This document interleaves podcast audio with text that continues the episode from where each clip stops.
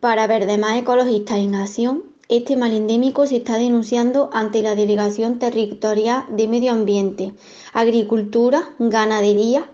Pesca y Desarrollo Sostenible en multitud de ocasiones y hasta la fecha solo se han conseguido los traslados de expedientes al Departamento de Informes y Sanciones al objeto de adoptar acciones legales y reglamentarias que procedan. Verdemar advierte que los vertidos provienen del polígono comercial, siendo denunciado ante el Ayuntamiento de los Barrios y la Consejería de Fomento, Infraestructura y Ordenación de Territorio. Hay que recordar que no existe una red de saneamiento adecuada y actualizada que recoja todas las aguas residuales de las empresas instaladas Gran parte de la actual está conectada a la pluvial.